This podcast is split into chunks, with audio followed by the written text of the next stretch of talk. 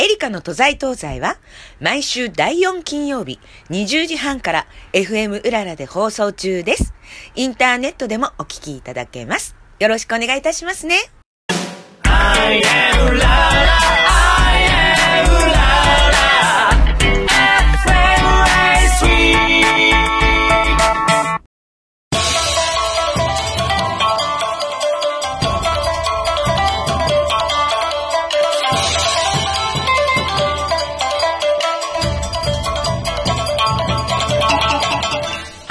秋の夕日に出る山もみじということで秋真っ只中になりました。皆さんいかがお過ごしでしょうか？木々も青々とした緑から黄色や赤と色づき始めました。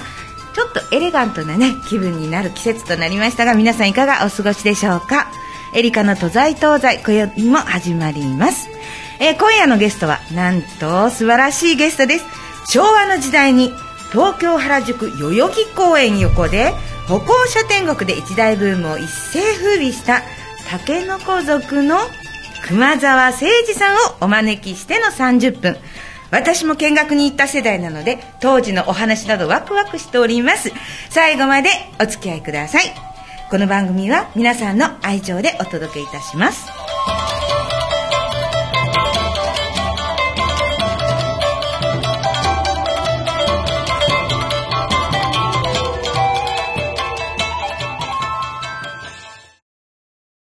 さて皆さん、今からそうですね、40年ぐらい前になりますかね、えー当時の若者が個性豊かな、まあ華やかな衣装に身を包んで、あれはラジカセですかね、から流れるディスコ調の音楽に合わせて踊る、タケノコ族という、ね皆さん覚えてらっしゃいますか？そしてまた、わからないっていう方もいらっしゃるかもしれませんが、今日はその熊沢誠二さんにおお越しいただいてます。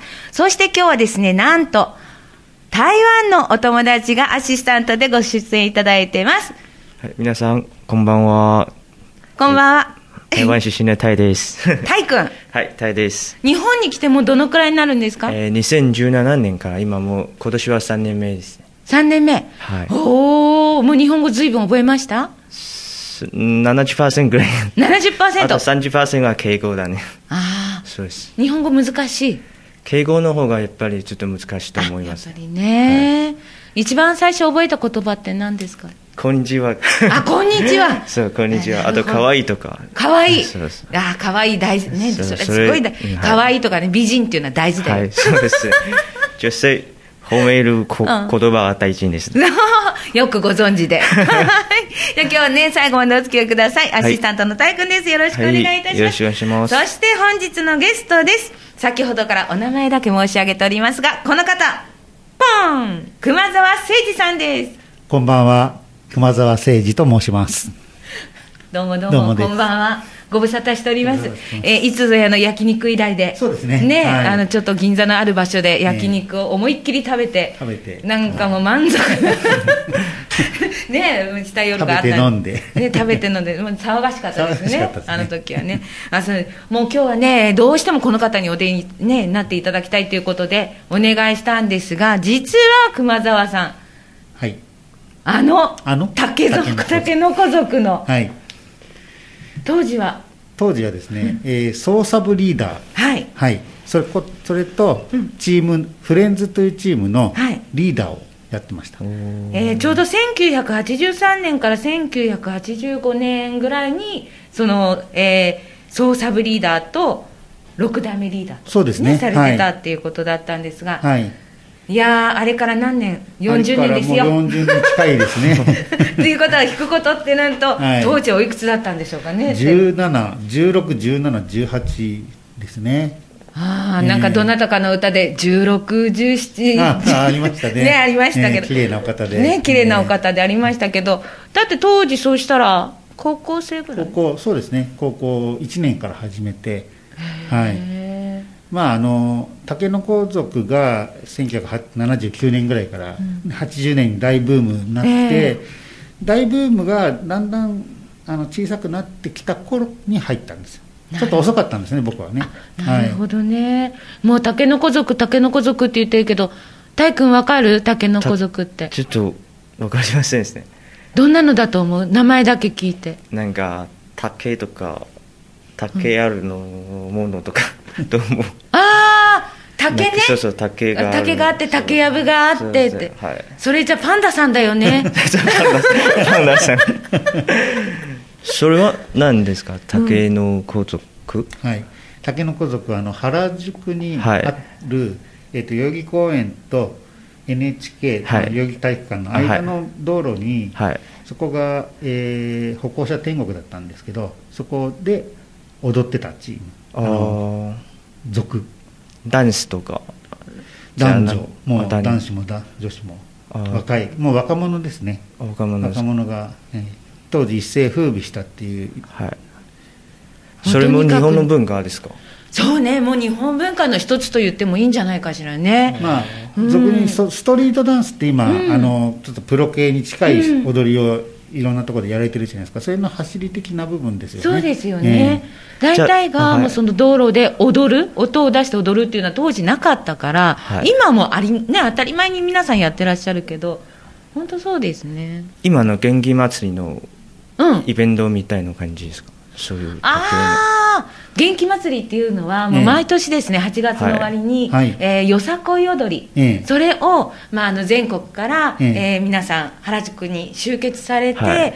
大体100何団体、お出になるんですね、2日間で、そしてよさこいを踊るわけですよ、スーパーよさこいを。ええはい。であそこの表参道をぶわーってね、各団体が踊られる壮観なやつなんですが、まあ、衣装的にはあんな感じかな。似てますね。似てる、はい。うん衣装的にはすごく似てる。てね。で音もすごく似てる。ガンガンに音を出す。だんだんだんだんそうそうそう。で踊りもみんな一緒に踊るっていう。の、はい。それもねすごくよく似てるし同じなんだけどただ一つ違うのは、はい。グループグループではい。あのこう動かないで止まって輪を組んで踊るみたいな。だからあそこの一つのあそこの代々木の歩行者天国に、ええ。多い時はどのくらいの団体いらっしゃったんですか？団体、まあ、ロックンローラーが入り口の方にいて、で竹の子族がいて、でうちらがあの僕たちがあの活動してる途中からブレイクダンスも、まあ、ブレイクダンスはワンチームだったんですけど、まあ、ロックンローラーと竹の子族合わせても、うん、200チーム以上はいたんじゃないかなっていうそういう、まあ、前世紀の頃の話で言えば。200よ？200 200がもうみんなそれぞれすごい音を出してと私は高校3年生から、うん。えーにに2016年までもなんかブレイキングダンスをやりました、台湾で、へえそう今までも10年ぐらいをやりました、うんうんうん。今日本でも、えー結構練習してますね。そうなんか駅の周りで練みんなと友達グループを作ってそこで練習して深夜とかやってますよね。そうそう深夜、ええ。なんか口とか。ええ。でも結局ね駅前とか駅そばっていうのは変わらないんですよね。で でもなんで竹の子族は原宿を選んだんですか、選んだというかもともとディスコで、うん。まあ、サタデーナイトフィーバーのブームからうん。ディスコブームになったじゃうないですか、んはい。でその当時新宿とかではオカマダンスっていう、うん。そういうミュンヘンサウンドを、そういう踊りで独自の踊りで踊るグループがたくさんいたんですよね、であとはそのサタデーナイトフィーバーのラインダンス的な踊りを合わせたような踊りとかいろいろそういうのが集中してて、でまあ各チームおお店でうん。ダンスコンテストとかあって、ええ。であのお店に来てる各チームとかが競い合ってたんです、ええ。でまあ優勝したチームにブティックたけのこのオーナーが衣装をプレゼントしてたんですそれで竹の子族ってなったんまあまあでもその頃はまだたけのこ族って言われてなくて、うん。ディスコでもやっとそういう衣装を着出すようにちょっとずつ着出すようになってそれであのそれがだんだんかっこいいかっこいいっていうことでいろんな人が着出すようになってうん。であのエンジン組んで踊ってなんかすごい異様な風景すごい盛り上がってる風景っていうんですか？そういうは、まあ、僕は聞いた話ですけどね。あのあるあのその場にいた人から。うん。で結局低年齢化もしてきたし、うん。あのディスコを締め出し、うん。食らってきたんですよ、はい。うん。でいろんなところここがダメになったらじゃあこっちへってどんどん移動してたんですけど、で結局もういろんな店で締め出しを食らうようになってからあの原宿に出てきて、まあ、最初はあのブティックたけのこの前に集まったんでしょうけど、そうなんですか。ええ。まあ、あそこの裏原宿のあった、ニアブッティックたけのこ族があったところそこ路地が狭いじゃないですか、えそこでやっぱ踊れないじゃないですか。そこからあのようんと表参道の歩行者天国にポンって出ると、ちょうど目の前がキティランドがうんなんです、その後で最初踊り出したんですよね。なぜかというとまだその頃はあの代々木体育館と代々木公園の間の道路は歩行者天国じゃなかったんですよ、ねええ。であのそこの代々木公園の入り口とか代々木体育館の入り口のあたりにはロックンローラーが落としたんです、まあ、そんな時代があって。でそこがあの歩行者天国になった時にみあの竹の子族も移動してきてロロックンローラーもそこのあの歩行者天国に移動してきて。なるほどそねれでだんだんブームになってくるとすごいまあそれが歴史ですねすごい歴史がねありますね。そう今ねたけのこのね、はい。あの遺書のねことをおっしゃってましたけれども超わかりやすく言うとアラジンと魔法のランプはい。そうですね。ああいう、なんかこうね、衣装がモデルになってるようなね、そういうふうなね、もうきらびやかだし、派手だし、夢あるし、そこで踊ってるから、やっぱりね、えーもうとにかく、いろんなね、アイドルの方もお出になったりとかね、ね。ええ。いろんな芸能人もね、あそこから生み出てね、この芸能界っていうね、ところに移られたんですが、一番なんか思い出ってありません？もうこれそうそうそう、いっぱいあるでしょうけど、これは例えば、今だから話せる。今だから話せる？一つ挙げるとしたら。一つだけ。一つだけ。たくさんありたくさんありすぎちゃってる。んですけど例えば、まああのあんまり僕言わない話なんですけど、あのまあ、僕もねやっぱり映画に出ないで出ないかって言われたことがあったんですよ、あはい。でもあの、まあ、ヒロ君がすごくスターであ沖田博之さんね、はい。私ファンでした、うん。ええあのでもやっぱりジャニーズに負けてちょっと、ってうんいう感じだったじゃないですか、で元竹の子族で清水幸次郎、あはい。あの当時は竹浩二っていう芸名でデビューしたんですけど、その人も聞かなくなってあのまあ噂ではペンあの事務所のお茶組み合ってるとかそんな あの、まあ、原宿の竹の子族の噂だから、本当か分かんなくても、それをやっぱりね高校生の頃信じてやっぱりここでいくら人気あっても芸能界デビューしても、やっていけないんだなと思って、うん。で俺なんかでも無理だと思って断っちゃったんです、映画の。そうなんですか、もうね、え絶対もう俳優さんね、ええ。の素質もいっぱいも、なて言ったって、だって今もその竹の子族を皆さんね、ええ。まあ、とりあえずあそこの場所では卒業したということですけれども、今だってまだあたまに皆さんお集まりになって、ホコ天ナイトっていう、す、はい、これはどういうああれなの？これはですね、えっと、平成元年に竹の子族が亡くなったんですけど、えまあ、その1年後、2年後ぐらいですかね、ディスコであの昔の曲がかかるイベントがあるっていうんで、僕は遊びに行ったんですよ、えでも当時も80年代半ば、ずっとディスコで竹の子の曲をリクエストしても、かけてくれないんです。よ。そうですよね、ええ。だってアバとか、えノーランズ、ええ。あと何があったっけ、アラベスク。えアラベスク。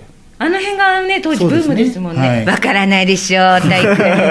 あアバぐらいならわかんないあば、らいだったらわかるかな？そうね。うん。でかけてくれたとしても、タケノコを踊ったら速攻で曲を変えられてしまうっていう時代がずっとあったんまあ、ですよ。それはちょっとあれですね。いややっぱりあの、ね、うん。エンジン組んで、うん。ああやって踊っちゃうもんだから、あの DJ さんとか、まあ、店長さんとかから禁酒令がなるほところがその時遊びに行ったら、うん。かけてくれたし踊っても何も言われなかったんですよ、えあこれ面白いと思って、で仲間を当時遊んでた仲間を呼んでずっとそこで毎毎月行って遊んでたんですよね。そしたら DJ さんとか店長さんに「いいねいいね」とか言って、うん。で1年後にはちょっと衣装着て大々的にやんなよって言われて、うん。それでまずはそこはねそこ新宿のゼノンっていうあゼノン、はい懐かしい。まあもともとそこってハローホリデーっていうタケノコディスコの箱なんですよね、でそこがゼノンに変わってで僕は10年ぐらい経って遊びに行って10年かな？まあそしたらあのそういう歓迎を受けて、であのちょっと、はい、マスコミとか一時期ちょっと注目されたりしてたんですね、えでそこもゼノンもなくなって、うん。でいろんな DJ さんとも知り合った中であの、まあ、結局僕は DJ 始めて師匠にあたる人が高円寺の方にお店を出して、ええ。で僕もそこで DJ 何度も出演させてもらってる時にじゃあうちらがタケノコをたくさんかけてみんなが楽しめるうん。自由に、あのみんなが集まれるうん。イベントをやりたいと、おいいですね。やろうじゃないかと、ねいいよね。めちゃくちゃヒップホップうんじゃあそこではい、誕生したのが DJ 番長いや総長です。あ総長い総長総長。ですはい。の熊沢さんそうそうですね。そう私ね。総長、ね。総長ってご紹介いただいた時から総長ってねそうずーっとご紹介いただいてなぜか今番長って間違えちゃったんだけど。そうそれそこでも DJ をはい。やられて、ええ。でまた皆さんが当時の方が当時の衣装を着て。そうですね。あの当時の衣装って皆さん着れるもんですか？もう着れないとかなくなったとかそういうのも多いんで、うん。ほとんどの人が新しく作っているあのえ？リニューアルしてます、あれまたオーダーで作るんです自動で作ったり自分で手縫いでやったりとか。そうよくね自分で手縫いでやるっていうのは聞いたことあったんですよ、そうなんですごいなすごいですみんなねなんか服飾学院かなんか出てるのかなっていうぐらいね。ねコスチューム全部なのよ。髪飾りから。であの、ね。取材で大竹さんと一緒になった時に、うん。大竹さんっていうのはブティック竹の子のええ。オーナーなんですけど、うん。あの衣装を作りたいっていう声があるんですけどって聞いたら、えーっとねちょっと型はあるんだけど今から作るのと1着5万だねとか言って。あそれは無理だと思って、ね でもなんかあれはなんとなくこう拝見するとウエストをゴムにするとずっと着てられそうなそうですね。ねイメージもあるけど、ええ。でもやっぱね私なんか当時ねずっとそのテレビで見てたりとかあとはい。行ったんですよ。代々木まで見に友達と。やべね踊りたかったですよ。ねえねえ好きじゃないってあ嫌いじゃないから。どっちかっていうと好きだから。本当にね憧れのねあれだったんですがじゃあそのいろいろ俳優さんにならないかとか言われて辞めてそれでなぜかホテル勤務になったんですか？そうですね、まああのー実家とか親戚同士で浅草にお店を出してて、うん。まあ、老舗洋食屋さんなんですけど、で子供の頃からそういう料理も食べてきて、うん。父親がコックしてる姿も見てきたもので、もうなんか、サザエさんとかサラリーマンって言われてもきピンとこなくて、うん。あの仕事、大人になったらコックやろうと思ってた。なるほど、じゃあ、洋食やっぱり。洋食。じゃあ、フライパンやりながら、こう、たまには、音楽が流れて、ちょっと、この辺で踊る、頭の中で踊ったりそとか。こまではね、あれです。ちゃんと真面目にやってましたけど、はい。ね、ホテルで勤務されてて、えで、その今ね、おっしゃってた親戚がっていうね、浅草のね、老舗の洋食屋さんなんですが、うますぎてすみませんっていうね。うますぎて申し訳ない申し訳ございません。のね、えー名文句があります、洋食の吉上さんなんですよね。はい。びっくりしました、確かにね、吉上さんのえ会長さんえも熊沢さんとおっしゃってて、で、熊沢さんだから、はい私もあれって瞬間思ったんだけど、まさかと思ったらご親戚で、おいっ子さんになるんそうですねおいはいね。私はもう会長さんにお世話になってっていう思い、本当、びっくりですよね。ええ。浅草行くとで、なかなかね、ハヤシライス食べるね、機会がね、ビーフシチューとなくて、オムライスかなんか行っちゃうんですけどね。えーそうなんですか。もうでもね、今年はもう浅草って言っても、三社祭りもね、ついさっきええ。終わって、普通は5月ですけどね。はいまあ、どんな感じですか、今、浅草は？浅草は、あのまあ、観光客がだいぶ外国人観光客がほとんど来なくなって、うん。閑散としてる感じだですよね、うん。ただまあ、うん、街中にはやっぱり人はいるんですけど、うん。夜がちょっと弱いですよね。なるほど。8時超えるともう全然人がいない感じ。じゃあ、その8時超える手前ぐらいから、たけのこ族 in 浅草みたいなので ね、やっていただきたいですね。ね、そうするとね、体育も踊り子でしょ？ちょっとやってみたいですね。ねやってみたいよね、はい。どんな、どんな踊りだかね、後でちょこっと教えてもらう。本当あれはもう手と足とね、ええ。バランスよくね。はい。ななぜかでも割とこう、チョキの字っていうんですかね、二の字とか。まあ手ですか？手。そのポーズの場面によって、うん。手を開いたり開いたりとか、うんうんとなんていうんですかこれ。チョキを変則チョキ。変則そうそうそうそう。ええ。それで伸ばしたりとか。あれだ、どなたが振り付けとか？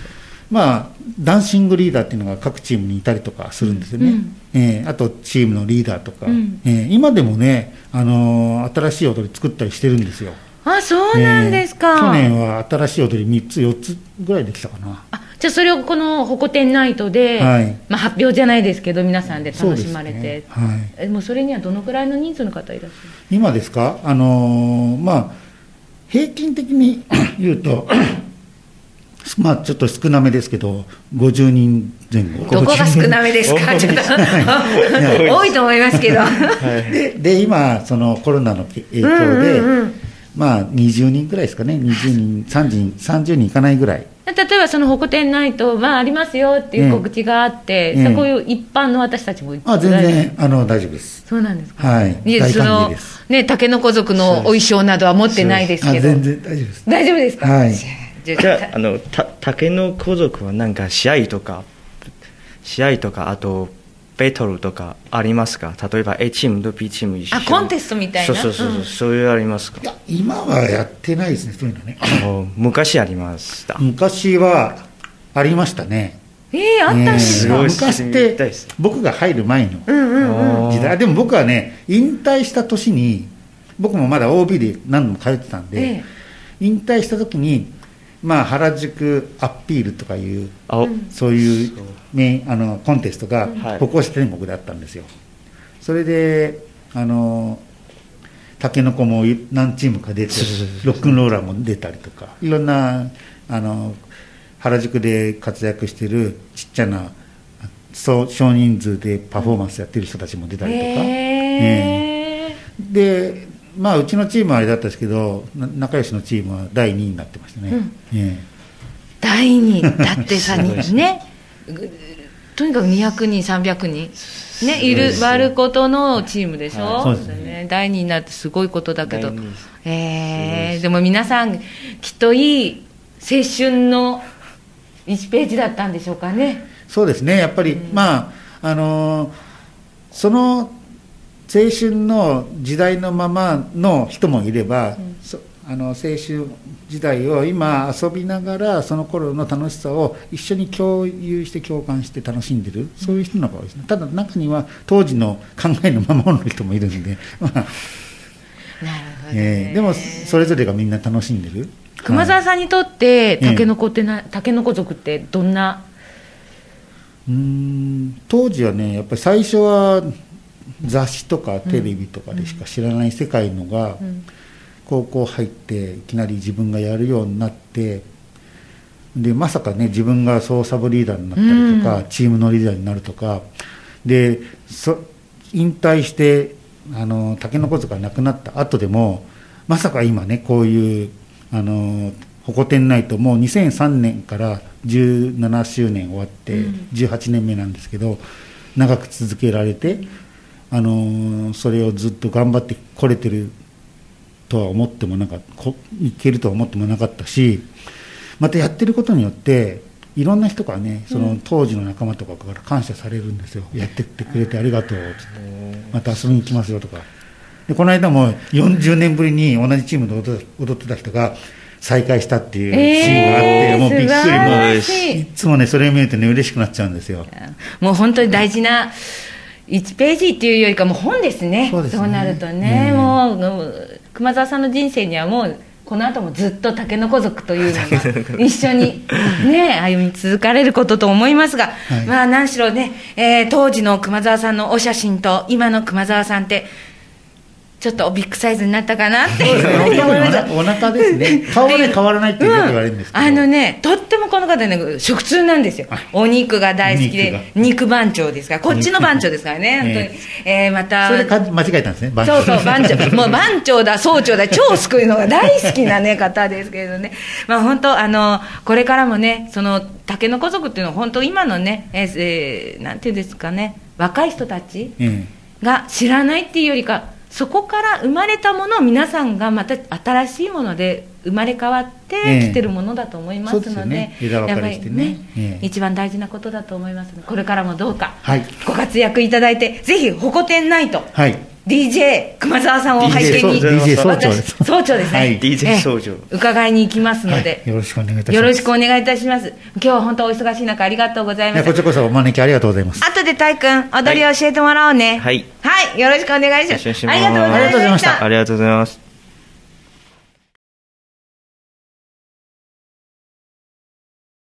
さて、お便りの時間です。エリカさん、こんばんは、こんばんは。26歳、介護士のたまちゃんです。たまちゃん、ありがとうございます。えー、お手紙をね、読ませていただきますね。先月の放送でおじいちゃんとお孫さんの笑っちゃう話のお便りがあり、私も送らせていただきました。私の勤務している高齢者施設でのお話。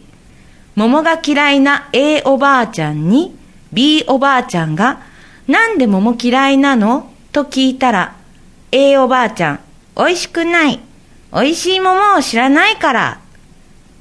それなら桃太郎は？あれは好き。赤くて可愛い。桃太郎だよ。トマトにも男と女があるの？